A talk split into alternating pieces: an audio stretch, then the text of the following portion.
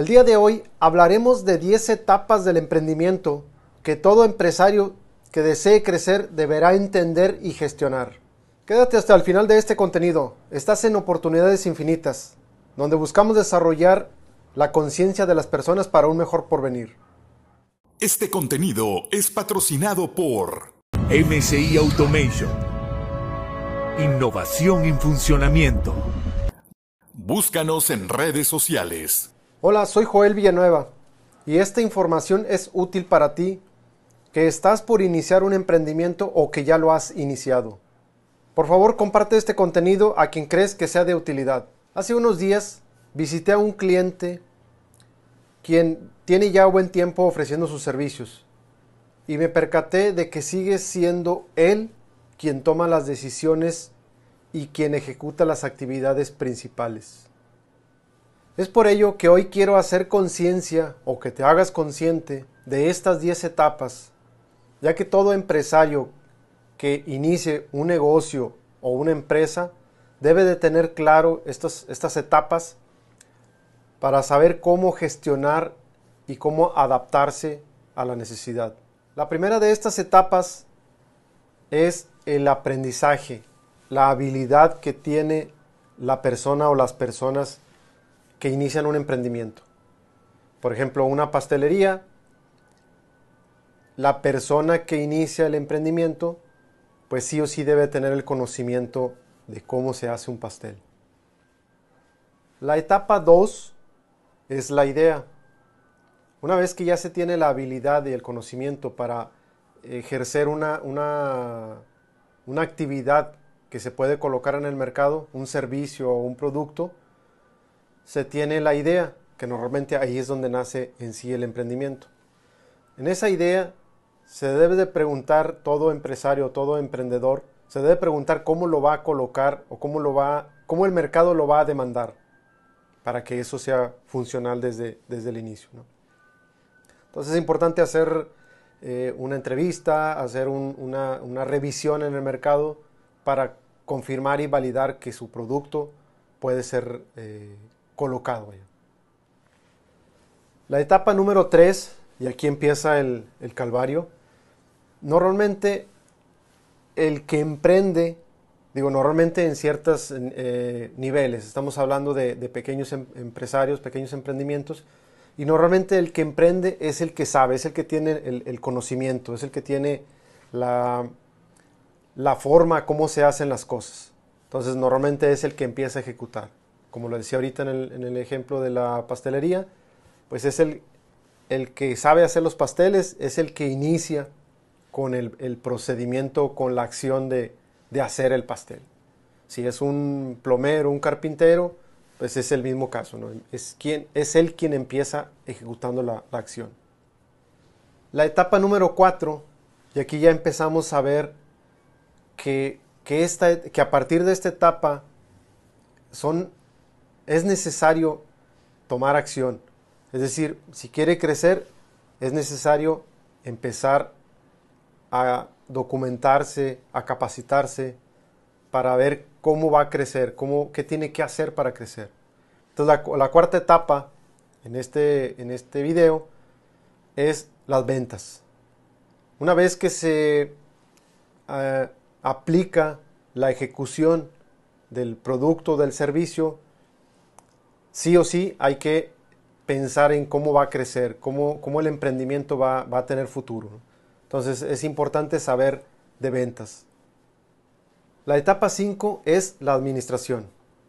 Una vez que se empieza a vender, como, como lo vimos en la etapa anterior, es necesario tener una administración. Y hablo de administración desde los impuestos, la contabilidad, y específicamente las ventas. Se tiene que gestionar para saber cuánto se está vendiendo, cuánto, está, eh, cuánto se está generando, cuánta materia prima se, está, se requiere, qué beneficio, qué rentabilidad se está teniendo en el, en el negocio. Entonces, esa es la etapa número 5, la administración. La etapa número 6 son los recursos humanos.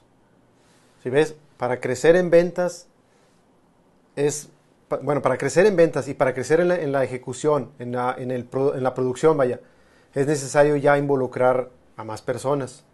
Entonces, el tema de recursos humanos es prioritario.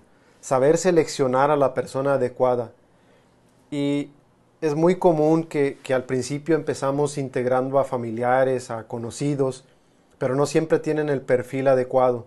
Entonces, desde el inicio es conveniente que te hagas consciente o que nos hagamos conscientes de qué características debe de tener la persona con la que nos vamos a apoyar.